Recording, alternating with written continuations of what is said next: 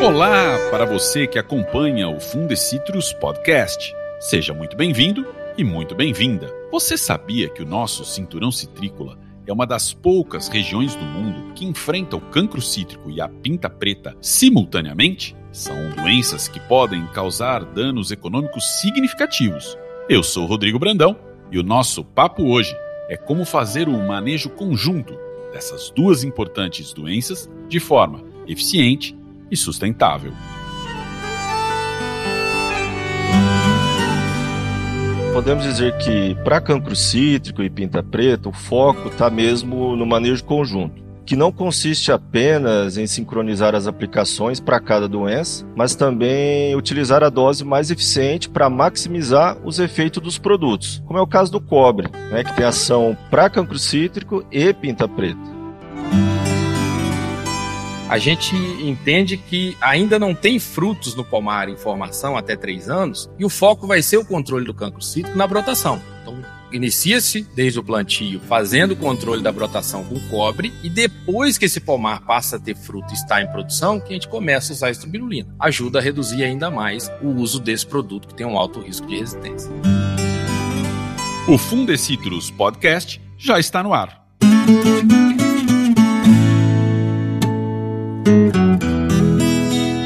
O cancro cítrico e a pinta preta são doenças que impactam diretamente os percentuais de queda de frutos do nosso parque citrícola. Na safra 2021-22, os percentuais foram de 0,21% para cancro e 2,90% para pinta. Nas últimas quatro safras, a taxa média de queda de frutos provocada pelas duas doenças chegou a 3% ao ano o equivalente a mais de 10 milhões de caixas perdidas por safra.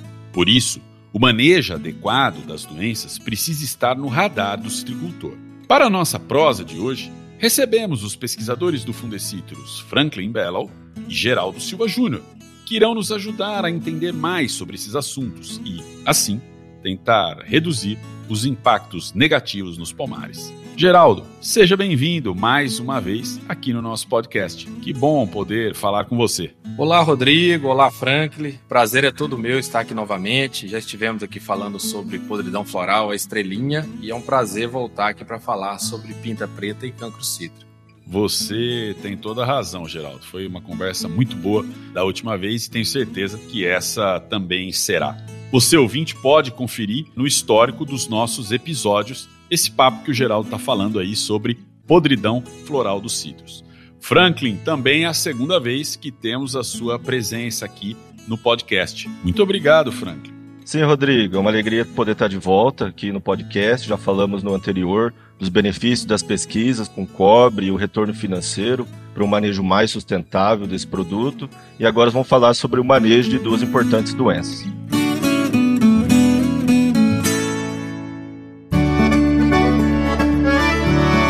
Bom, nós vamos começar com você então, Franklin.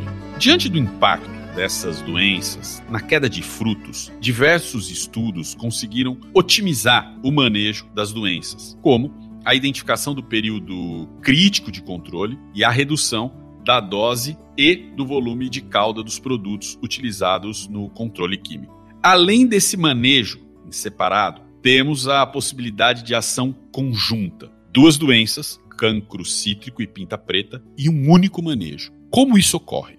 Rodrigo, podemos dizer que para cancro cítrico e pinta preta, o foco está mesmo no manejo conjunto, que não consiste apenas em sincronizar as aplicações para cada doença, mas também utilizar a dose mais eficiente para maximizar os efeitos dos produtos, como é o caso do cobre, né, que tem ação para cancro cítrico e pinta preta. Essa compatibilização das medidas de controle torna o manejo dessas duas doenças mais eficiente e sustentável.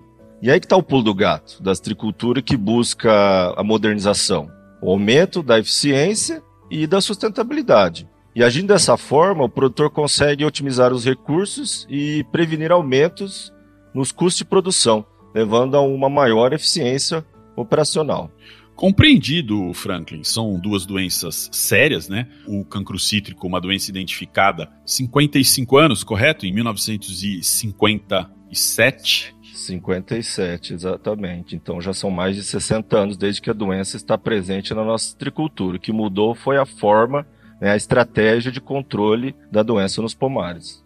E a pinta preta também, com uma doença, vamos dizer assim, tradicional da astricultura, com um poder de dano bem alto. E o que você colocou aí, muito interessante, porque você consegue controlar, manejar essas duas doenças com uma única ação, reduzindo os custos. Isso é fundamental na competitividade que se precisa apresentar hoje. Geraldo, como o manejo era feito antes dessa ação conjunta? Então, Rodrigo, antes desse manejo conjunto cancro e pinta, a citricultura usava o cobre mais para o controle da pinta preta a partir da década de 90, quando ela foi relatada aqui em São Paulo, e também para outras doenças causadas por fungos, como verrugose melanose. Só que se usava no passado aproximadamente 2 kg de cobre metálico por aplicação por hectare. E o intervalo para as doenças fúngicas era de 28 dias entre as aplicações. Aí, com esse manejo conjunto de cobre, a gente teve que fazer várias pesquisas, o Franklin conduzindo com a equipe dele no cancro, a gente conduzindo com pinta preta, e a gente conseguiu ajustar essa dose de cobre metálico para 30 miligramas por metro cúbico de copa. E no caso do cancro, você pode usar essa dose até que um limite chegue a aproximadamente 1 kg de cobre metálico por hectare. Então, se a gente imaginar que você usava 2 kg de cobre metálico no passado e agora a gente recomenda 1 kg de cobre metálico, essa redução foi pela metade. Só que para o cancro cítrico, o intervalo não pode ser de 28 dias. Ele vai ter que ser de 21 dias, ou em alguns casos, em algumas variedades, de 14 dias. Então, reduz a dose, ajusta o intervalo e consegue otimizar esse manejo. E as aplicações de cobre vão ser geralmente primavera e verão,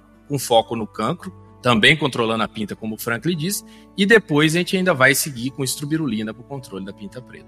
Hora que eu acho que eu tô ficando bom de agronomia, eu fico ruim de matemática. Então, o cancro cítrico foi identificado no cinturão de citrícula de São Paulo em 1957, portanto, está completando aí 65 anos dessa identificação.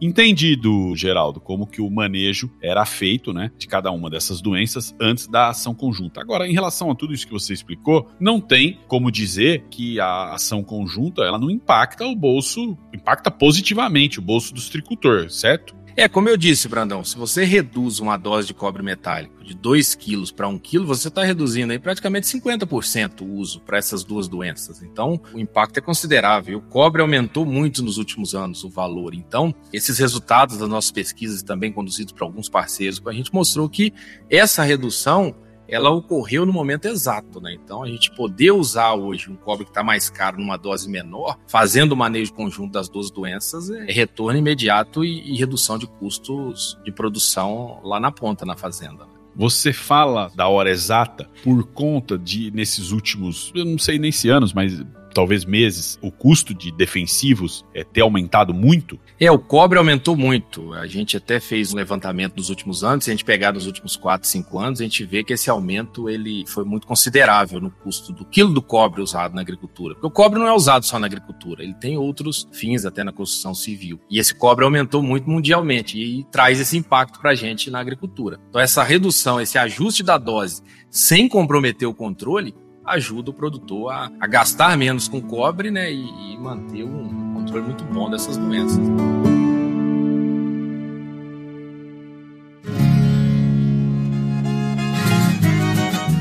Franklin, essa economia que estamos falando, ela é bem ampla e passa por várias frentes lá no Pomar. Queria que você falasse sobre isso. Com certeza, Rodrigo. É, há relatos, por exemplo, de parceiros tricultores que realiza o manejo conjunto já há alguns anos, e nesse período eles conseguiram reduzir o número de aplicações para essas duas doenças é, em comparação quando os controles eram realizados separadamente. E além disso, um estudo recente do Fundecitrus é, apontou uma economia potencial média de cerca de 235 milhões de reais em cobre, né, utilizado no manejo adequado de cancro cítrico e pinta preta em todo o nosso parque citrícola.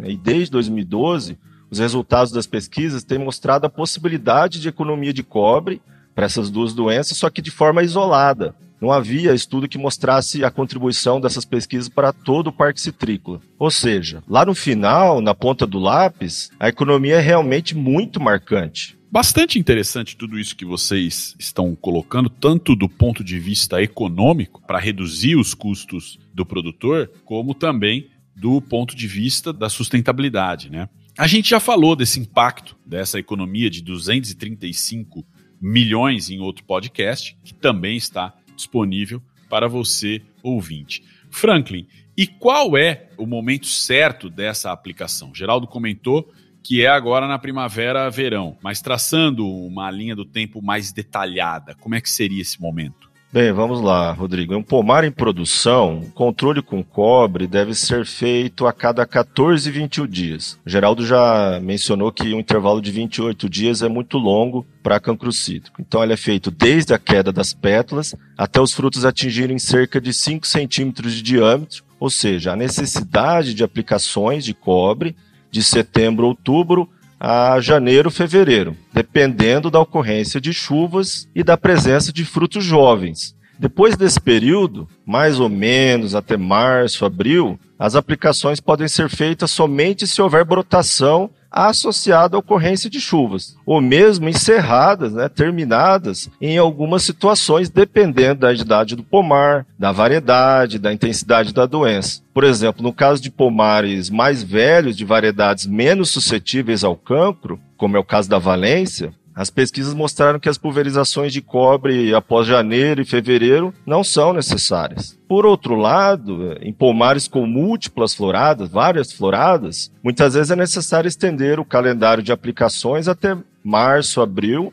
para proteger os frutos menores até o fim do período chuvoso, ou seja, aqueles frutos que surgiram depois. Após esse período, principalmente durante o inverno, em função principalmente da escassez das chuvas, das baixas temperaturas, que são as condições desfavoráveis para a formação de novas lesões de cancro cítrico, não há necessidade de aplicações de cobre até o início da safra seguinte. Então há espaço para economia bem grande nesse período. Já a estroberulina, que é usada para o controle da pinta preta, deve ser aplicada em intervalos de no máximo 42 dias, a partir de meados de novembro até o fim do período chuvoso. De modo geral, a utilização do cobre a cada 21 dias e da estuberolina a cada 42 dias é o esquema de aplicação que tem apresentado o melhor custo-benefício para o controle das duas doenças. Muito bem, Franklin. É a ciência do lado do citricultor, do lado da sustentabilidade. Claro que a estrobilurina apresenta ótimos resultados. Porém, sempre há um porém, o seu excesso traz riscos. Por que, Geraldo? E eu já aproveito para emendar uma segunda pergunta, que é o manejo com plantas jovens. Como é que fica isso? Então, Brandão, é importante mencionar que a estrobirulina, se ela for usada em excesso, tem o risco do fungo causador da pinta preta se tornar resistente. Então, ela deve ser aplicada igual o Franklin disse, de meados de novembro até o fim do período chuvoso, principalmente naqueles palmares mais velhos, de variedades tardias, e como no Valência, Natal, e nos palmares mais jovens, de variedades precoces, como a Hamel, esse, pode, esse, período pode ser encerrado até um pouco antes, ali em janeiro, fevereiro, junto com o cobre. Né? É bom relatar para o citricultor que o fungo causador da mancha marrom, que é a alternária, já tem resistência em São Paulo à estrobirulina. Então nós já perdemos a estrobirulina para a mancha marrom. Temos o risco de perder a estrobirulina também para o coletótico, que causa podridão floral, a estrelinha. E aqui nós estamos falando da pinta preta. Então é um produto usado para três diferentes fungos, três importantes fungos do setor. Então é muito importante que o produtor não faça uso desse produto em excesso, porque ele é um produto sítio específico. E quando o fungicida é sítio específico, uma simples mudança pode gerar essa resistência. Então é muito mais fácil o fungo ser resistente à estubirulina do que o cobre, por exemplo. Então, geralmente a gente recomenda aí o, a estubirulina a cada 42 dias para que não se tenha muitas aplicações. O outro ponto que você mencionou do pomar jovem, a gente entende que ainda não tem frutos no pomar em formação até três anos, e o foco vai ser o controle do cancro cítrico na brotação. Inicia-se desde o plantio fazendo o controle da brotação com cobre, e depois que esse pomar passa a ter fruto e está em produção, que a gente começa a usar a. Ajuda a reduzir ainda mais o uso desse produto que tem um alto risco de resistência. Só para complementar o raciocínio do Geraldo e do manejo conjunto, é importante ressaltar que o cancro cítrico e a pinta preta são doenças favorecidas por situações opostas nos pomares. Enquanto que o cancro tende a ser mais severo em pomares mais novos, principalmente de variedades precoces, a pinta ocorre com maior intensidade em pomares mais velhos, de variedades tardias. E essas informações são muito importantes para direcionar o manejo conjunto. A gente também reforça, e esse espaço é bom para isso, que os intervalos estabelecidos de aplicação dos produtos, tanto para cancro quanto para pinta, são flexíveis né, e compatíveis com a necessidade de manejo de outras pragas e doenças. É, por exemplo, floradas secundárias podem ocorrer de novembro a março e as aplicações de fungicidas para podridão floral podem ser feitas de forma integrada nesse período. O mais importante é o produtor estar atento aos limites máximos dos intervalos de aplicação. Muito interessante, Franklin. Então, se eu entendi corretamente, essa questão do manejo englobar, manejo conjunto, aí a gente está falando de cancro cítrico, está falando de pinta preta, englobar outras doenças, resvala, tem alguma relação com o greening também, Geraldo?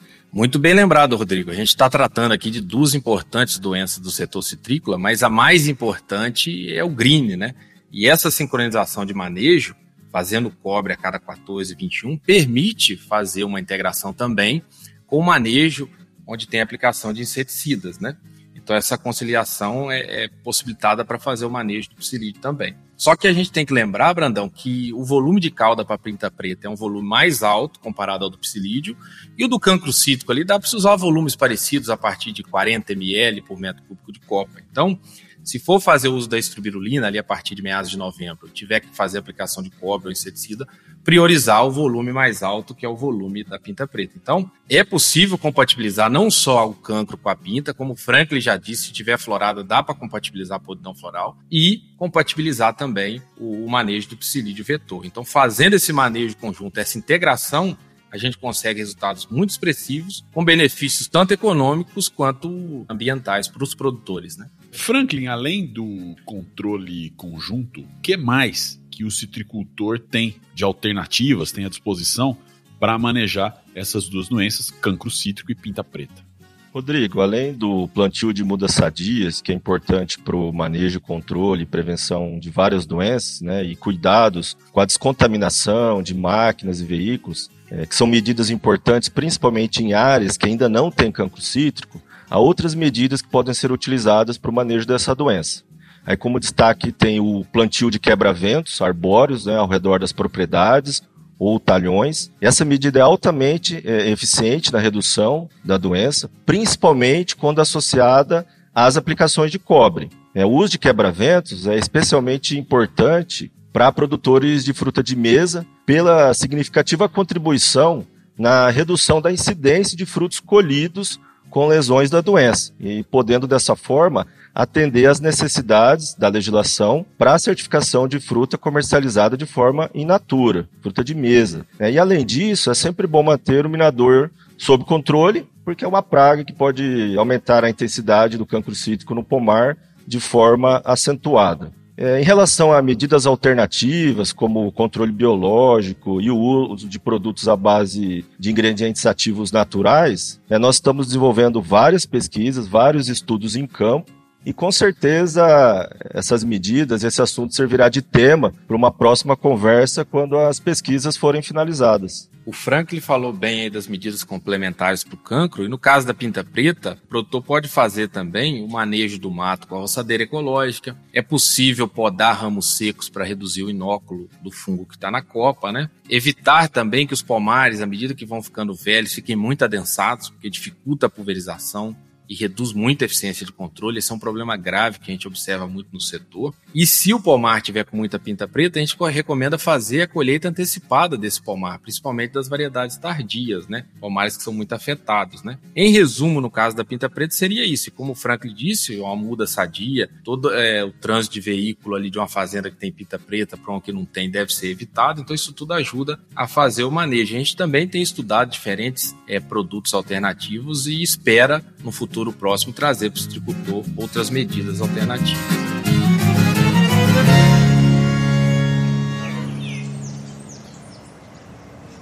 Eu ia dizer que fica aí a dica para o citricultor, mas acho que o correto é dizer que ficam as dicas, né? Foram várias dicas que a gente colocou aqui para o citricultor. O Fundecitrus é uma instituição essencialmente de pesquisa e de transferência, que leva conhecimento até o citricultor para que ele tenha no campo os melhores resultados.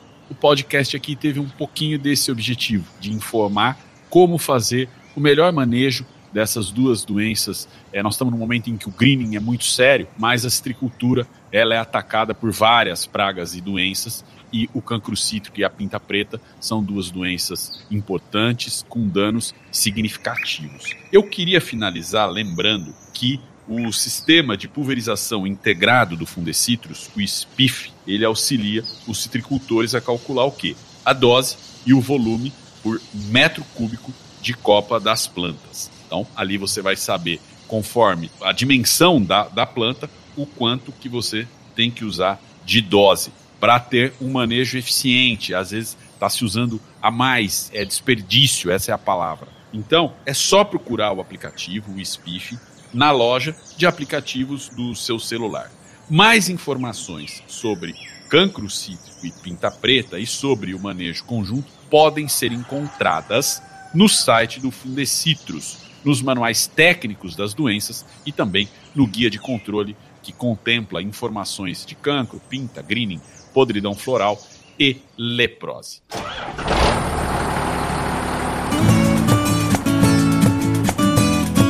Chegou a hora de encerrar. Recado dado. Quero agradecer aqui a presença de vocês dois. Se tiver um recado a mais, pode deixar também para o agricultor. Muito obrigado, Geraldo. Ô, Rodrigo, valeu, muito obrigado. A conversa aqui é sempre muito boa. E a gente espera ter ajudado os nossos amigos tricultores, as tricultoras e todas as empresas que produzem laranja nesse setor tão importante. E aos demais profissionais também que precisam dessas informações e estão lá na ponta ajudando no manejo dessas doenças. Franklin, um abração para você e até uma terceira vez, né? Um abraço, Rodrigo e Geraldo, e vamos ficar de olho no pomar. Obrigado. Obrigado, gente. Obrigado, Geraldo. Obrigado, Franklin. E obrigado também a você, ouvinte, que acompanha as informações da agricultura. Curta e compartilhe o Fundecitrus Podcast. Seguindo a gente, você recebe uma notificação sempre que um episódio estiver disponível por aqui. Espero você no próximo episódio. Até lá!